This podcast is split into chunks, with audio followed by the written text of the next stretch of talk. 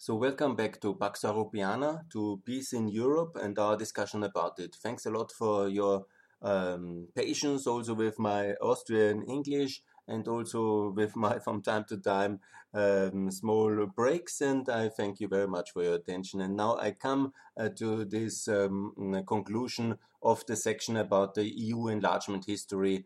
And obviously, I think if you listen to some of them, you found uh, the conclusion is quite simple France is always against enlargement, and America is always instrumental and key uh, to enlargement in all aspects from the start of the European Union uh, in 1950s and 57 in 73 in 68 in 95 in all different forms of enlargement. From the start it was american liberated europe united the six countries it was later and the American allies of the uh, Second World War to basically drop in the crisis of the 70s into uh, the European Union because there was no alternative in this terrible 70s. Again, the American client states of the Southern Europe then to join the European community in order to also benefit basically from this German, Western German economic motor, which was already after it has been rebuilt and reinstitutionalized uh, completely from the currency, from the constitution, from all aspects of uh, uh, ideology and leadership, it was so successful that it lifted up the whole of uh, Western Europe and Southern Europe. And uh, also um, the United Kingdom became then successful only in the European Union in the 80s. And this is the way we won the Cold War, and then we could include the neutrals in 95, and then, by the way, join NATO, and then also the Central and Eastern European uh, Europeans, the first 13. And then we had this crisis of American leadership since 2013, and the massive intervention in the American political system, the gradually partial or maybe in some aspect complete takeover of the Conservative Party in uh, the 2010s uh, and by the Russian interests. There's no doubt about it.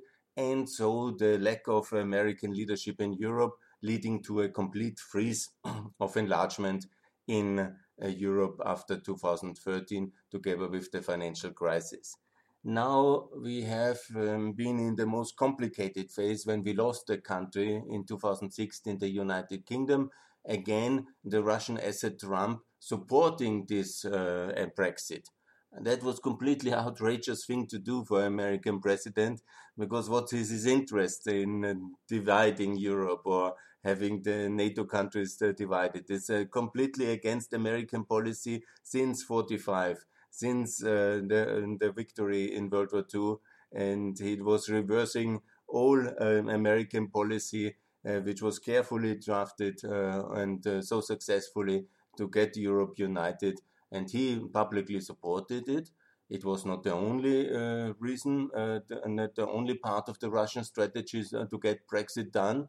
That was obviously a number of them, but it certainly did not help uh, the yes vote. It certainly helped the exit, the Brexit vote, that even the American president is more or less in uh, offering a better future together with America something which was never really on the table uh, in that sense. Yeah? And we could have done TTIP before. I mentioned that often, and maybe we could have avoided this Brexit anyhow. But it was this lack of American leadership which uh, led to this European crisis.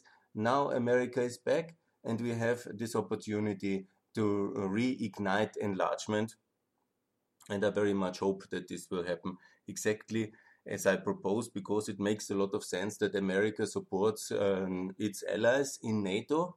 And that's the three allies which are still not in uh, the European Union. And that's, of course, Albania, North Macedonia, and Montenegro to join very fast in the European Union. And with the cohesion instruments which we have only inside the European Union, then to be much faster catching up and also undermining again the, the no, strengthening or the underlining the case that is always behind EU enlargement, that the prosperity is increasing and the differential between free societies built after the American democratic model and this uh, part of Europe is more successful than the Russian part or before the Soviet part of Europe. And this is basically how you win without the military confrontation, ideological confrontations, in which we obviously are intensively since 2000, but uh, in a very clear, brutal way since 2007, since 2008 again, and 13, 14 in a full escalation. So basically, this is uh, the story. If America leaves Europe to the Europeans, Europe will fail and ultimately it will fall into Russian domination. Why? It's not that we love Russia in any way, but Russia is simply the biggest uh, country in Europe, in Eurasia, obviously. Uh, much of it is in Asia, but it's a very dominant power. It has the same population like France and Germany united, and that's a fact of our history. So without America as a counterweight, it will be in a divided Europe, and we never will be as united as it would take without America.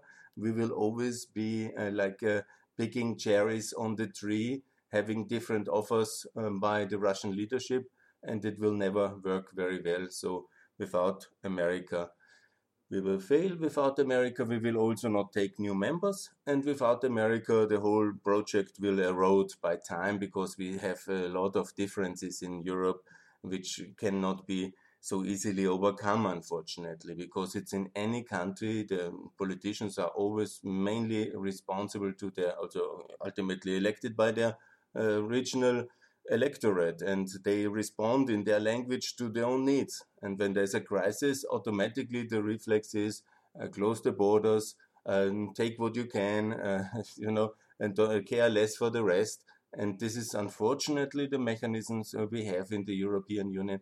And maybe by decades and decades of uh, further reform, we will overcome it.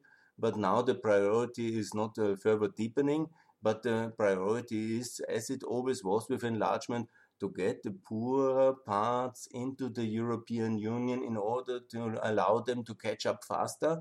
So we have less internal migration is also an argument, but we have also a higher prosperity differential towards the non-Western world in Europe, meaning the Russian world. And that must be again the way to win also the uh, Second Cold War, as I have outlined already. But in this one, I want to focus on enlargement. Which countries? Again, it's very clear. Three countries are in NATO already. This is this wonderful country of Montenegro. I want to describe you beautiful mountains, seaside, a wonderful history of complications and difficulties, fighting for the freedoms uh, from various uh, outside forces, the Venetians and uh, the Ottomans and the Serbs and also the Austrians, yes. Yeah. And we all were fighting for this wonderful country. It's very mountainous, very complicated uh, to access. And so the core of Montenegro has always kept a certain independence against the big powers and they had unfortunately lost uh, their independence in on the 1st of December 1918 when basically Serbia was building this kingdom of uh, Serbia, Slovenia, Croatia. The Montenegrins, while ever they were independent state already from the Berlin Congress, didn't get again uh, this independent status and didn't even get a mentioning in this new kingdom because they were a small nation and uh, the Serbs uh, saw them as a kind of a part of them, and so they were militarily suppressed uh, from the first uh, moment onwards, and there was a resistance movement until um, 1926, uh, the Green Montenegrin movement. So what happened is that um, then now they had the re-emergence of uh, the independence in 2006. I actually was on that day in Montenegro. It was very uh, close to my heart, this country, and I really uh, love the people and the place. It's beautiful, and I can just recommend to take Montenegro in the European Union in this mandate. It has also as a currency the euro. It is uh, basically it has adopted the euro unilateral. Not everybody in Brussels or Frankfurt was pleased, but this was the best policy to do. So there is no currency adoption necessary. It has already since 2002 the euro and it's um, you know economically close uh, to Bulgaria in the GDP, our poorest member state at the moment, at about nine thousand uh, dollar per GDP, and that's a decent living standard for the entry into the European Union. and it is also in the foreign policy, and that's also most important. The foreign policy do you really want to be part of this policy community of the European Union? It is uh, completely compliant with uh, most of our policies. It has supported Ukraine. It is not a Russian proxy in any way, which some have uh, slandered Montenegro. No, in all the political questions, it was always with America and with Europe.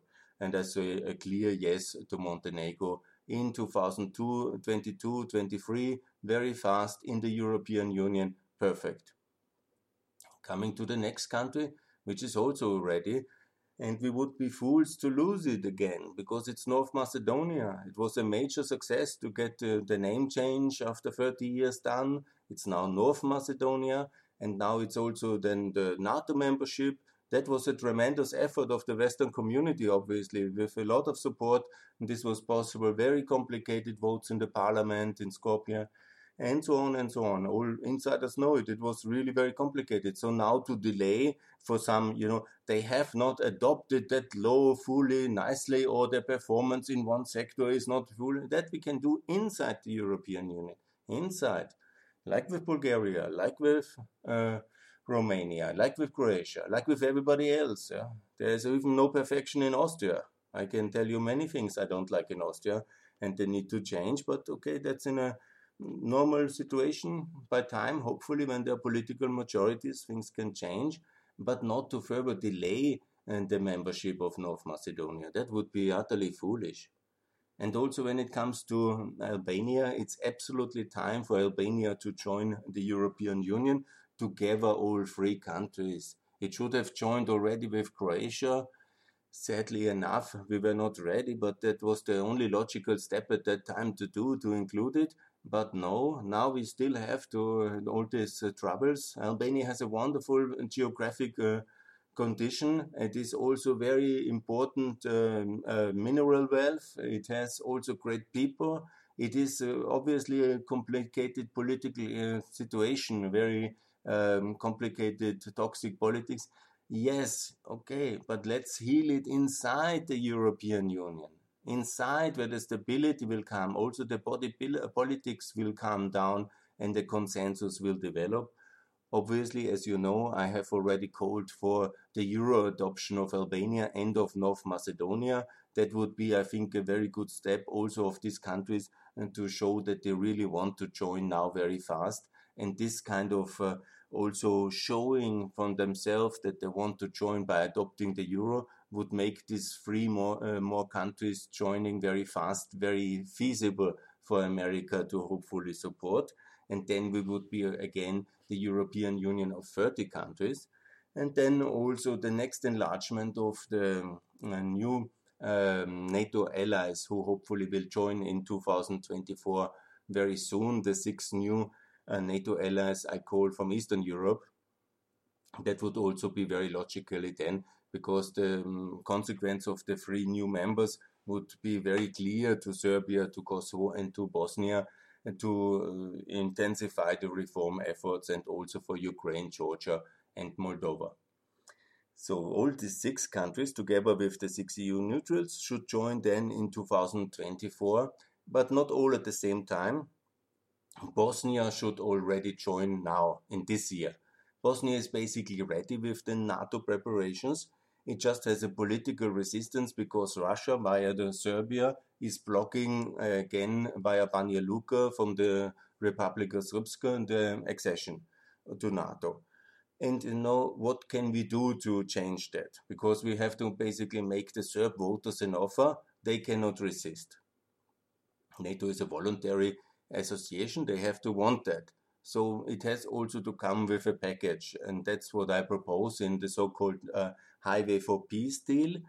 That's again uh, the NATO adoption in Bosnia.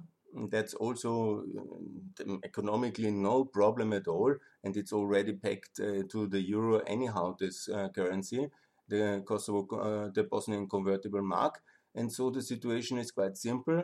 Invest in the highways. We do that anyhow, but do more. Uh, we have anyhow uh, the euro as condition uh, for all new members. So front load the euro and adopt it now. and also open the labor market of the European Union for the Bosnian citizens. That's, of course, very attractive for um, Bosnians, whatever ethnicity.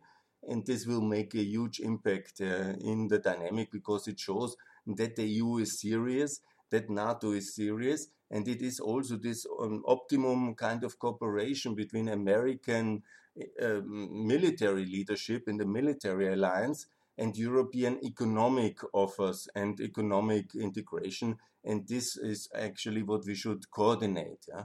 When now the big cold start of um, um, uh, everybody wants to talk to Biden and is competing who is the first one to talk to Biden. This is really what is uh, the key to settle our uh, mutual strategy between EU and NATO. We are now a rich continent organized in, in the EU, and we can also offer something to a mutual strategy to uh, solve the continental issues like Bosnia, like Kosovo, like Ukraine. So this is the way, um, what I call Pax Europiana, that it's not only America alone doing everything, but we contributing in a coordinated strategy for peace in Europe. It's our continent. We should be very much concerned by it. And the way to have um, peace is obviously NATO enlargement, and NATO enlargement then hand in hand with EU enlargement. So the prosperity and the security goes hand in hand, and it's accelerating and mutually reinforcing each other. And so this makes a lot of sense. But obviously, you know, if the French go have it their way, that will never happen. And if the Germans they want to make the extra deals with Russia, a peace here, Putin will call, yeah. This has also electoral consequences, and everybody is concerned. And then there will be no enlargement ever again because all this kind of hmm, no, you, you never know, Putin might be angry, it will be a mess. So obviously we have to have more unity between America and and um, European member states. But we also have to, um, to not to fear anything but fear itself, as it was famously said. Yeah. If we always fear Russia, we are paralyzing ourselves in a kind of a uh, situation in front of, um, I don't know the English term, how you call it, when you have the snake here and the rabbit uh, looking at it totally paralyzed until it's eaten. and if we do like that, we will fail for sure. And we will not solve any of the fragile situations we have uh, in the Balkans still and in Ukraine. They will only heal inside our institutions. And so it's so important to combine the economic integration methods and tools. I have outlined all of them in the first three sections of this podcast. And then also have, by time, uh, also then the um, accession and the membership. I'm not rushing things because you call Mark into rushing things. Yeah? Let's remember how fast everything went in the first enlargement wave after the Cold War. This was 15 years for Poland. It was 13 years for Estonia. Sorry. And how long is Bosnia at peace? From 95? And we are now in 2021. Or Macedonia is at peace since uh, 91, more or less, with a small uh, specific escalation of violence. But even if you call it 2001, yeah, and you started, we have uh, much more time now than the, uh, is gone past uh, since uh, 90, 2000 when the Balkan is at peace in January. And then uh, since uh, it's now 21 years, how long you want to wait? The French have made it clear for 2035. So I tell very clearly, that's the French vision. Somehow after Macron is in retirement, then the next enlargement will happen because they want to build a very perfect European Union before. And best, a sovereign European Union. That is a translation, I explain it very clearly, for protectionism, anti Americanism, and no more free trade agreements, and uh, some kind of competition with America for global leadership in a way. Uh, somehow building on the, pre- on the pretext that America is in decline, Europe has to come up. No, this is what I strictly oppose. Peace in Europe can only happen with strong alliance with America. And this is the way there will be peace in Europe. And no French vision of megalomania dividing Europe because there is no majority behind that. France doesn't represent Europe. France, I mean, this is a, if we go that way, we will have to see. The next crisis is actually looming. It will be coming the next uh, French presidential elections because Corona and the economic crisis attached to it.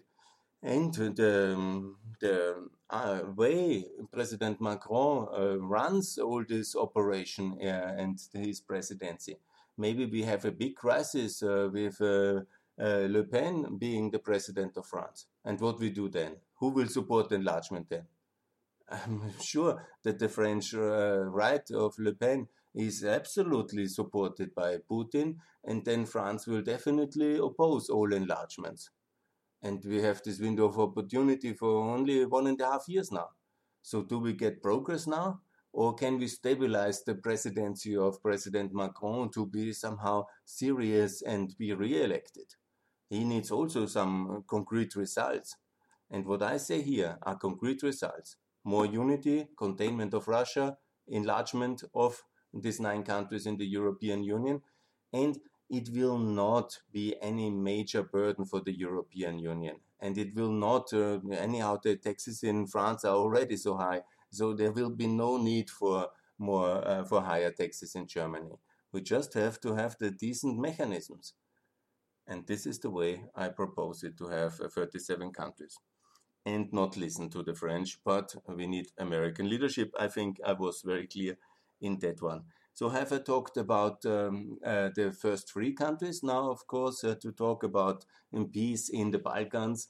Maybe you have seen some of my videos already. I also have a video channel, but I've talked in the summer uh, extensively about it, about the need for a peace treaty between Kosovo and Serbia, but also include uh, Bosnia in that one, and all three to simultaneously come to the WTO and simultaneously um, adopt the, uh, the, Euro, the euro. Kosovo has that already, but Bosnia and Serbia to adopt the euro.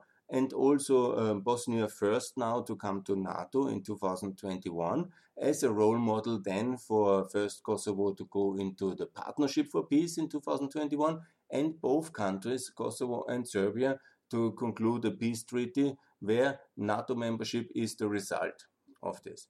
And that opens then the way for EU membership in 2029 for all three countries. And in the case of um, Moldova and Georgia and, um, uh, and Ukraine, it's very clear, um, as I have said uh, in several of the podcasts, and the settlement is uh, the German uh, BRD, the Western German integration, first the euro, secondly NATO. I will repeat how it was in uh, the BRD in Western Germany, 48 the German mark back to the euro, then 55 NATO membership, 57 then the Treaty of Rome. And the same is now mm, to be done for these three countries. Obviously, NATO membership for the region of Transnistria, for the region of Crimea, for the region of Eastern occupied Donbass, and for the region of South Ossetia and Abkhazia is not possible and they will be staying outside NATO, they will be staying outside the European Union. And once they want, they have to make a referendum. Once they are allowed, uh, basically Russia is allowing them because these are Russian controlled territories uh, today. And then there must be a referendum. on the offer is uh, to rejoin uh, Georgia, Moldova, and, uh, and, maybe also without the referendum. In the case of the Eastern German regions, and that's my role model here, in Saxonia didn't do a referendum. They had a vote in the Eastern German parliament, and then the regions joined the Federation of uh, German States called BRD. And now we have uh, Germany, Deutschland again, as a um, NATO member in the Euro and in the European Union. And exactly that's the role model constitutionally, politically, economically, technically, also for these five breakaway regions which Russia is occupying uh, is uh, exactly that. And so that there is no hindrance uh, for NATO and EU accession.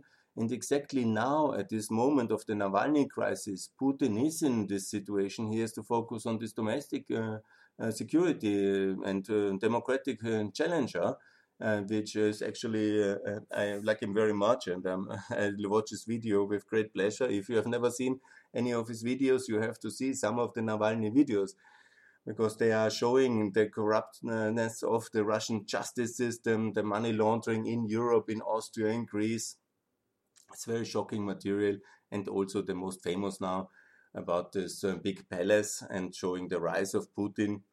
That's obviously great material you have to see. But what I want to say is um, that it's now the moment in this uh, crisis in Russia and during the corona where uh, Georgia and um, Ukraine and Moldova have to adopt, in my view, and I recommend it very heavily, the euro immediately, and then to create facts. And then basically it's clear for everybody. Once you have the euro, the future is clear. Institutionally, you then have to do the NATO membership and the EU membership. But once you have the euro, you are in the European uh, currencies uh, situation, and it's very clear for the consumers where the journey goes. It's very clear for the for the for Russia. It's very clear for the Europeans and for America and for everybody. So that's why I call so intensively on Twitter to join uh, the to adopt in a sense. They don't should not uh, join the eurozone. That's only for EU members. That should Romania should do that and Poland and, uh, and Croatia and uh, Bulgaria anyhow doing that now, and also Hungary and, Czech Republic hopefully soon. One second, please. So, and so the euro is the tool to um, um, speed up and uh, create facts created now at this very moment in 2021. Russia had little options to act on that one. Yeah, they will not nuke the world, uh, self-destruct itself uh, because Ukraine has the euro. I think it's, you know, it's a very terrible vision, but it's not going to happen. Uh, this is not, um, this is not happening. Yeah. So the situation is that's the choice of free nations, what kind of currency systems you have. If you love very much the hryvnia or the lari, you will probably wait many decades then until there's the next opportunity to join the European Union. But if you do the things now, fast track integration in that decade is absolutely possible and very recommendable. And it starts very much like in 48 with Western Germany with the euro. And this I call also the American leadership now uh, recommend this. Recommend this to, uh, to Ukraine. Use the euro as well as a tool for peace in Serbia, but also for fast tracking the integration of, um, of uh, Georgia, uh, Ukraine, and Moldova in the European Union. And uh, make a deal with Germany to get the EU potential candidate status for these three countries as well. That's the first status or the second status after association, which is necessary now to get. This is attached with a lot of additional funding and you know, this is something to ask the Germans and the French in these conversations now. If we don't have it, we will still, I will make another podcast in 20 years and Ukraine will not be in the European Union. It's now the moment to get this done and make sure that happens. And it's a small step institutionally. There will be no different German or French elections uh, for the fact if Ukraine is EU potential candidate or is EU associated candidate who really in the world knows that?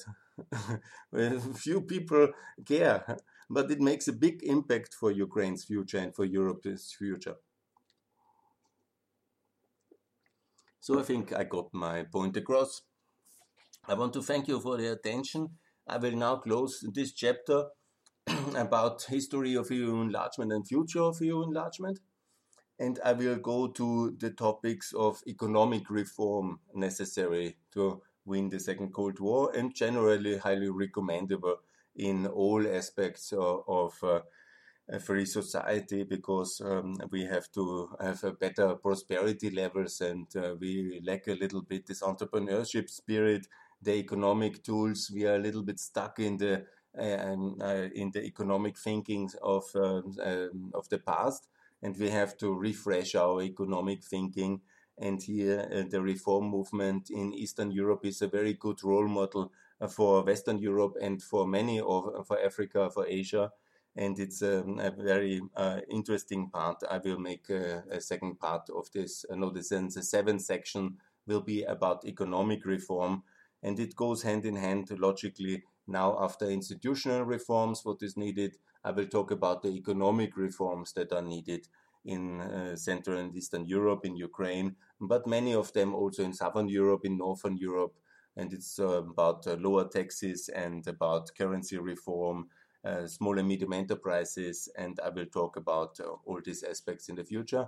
now I would like to close the section about um, EU enlargement history. I hope it was interesting and please, wherever you are, support and the enlargement of uh, Europe and uh, Ukraine to join the EU, Kosovo to join the EU, Moldova, Georgia, Serbia, Bosnia, and obviously also Albania, Montenegro, and um, North Macedonia, always in the cadence first NATO, the Euro then, and then also uh, the European Union as a consequence of these uh, two major integration steps.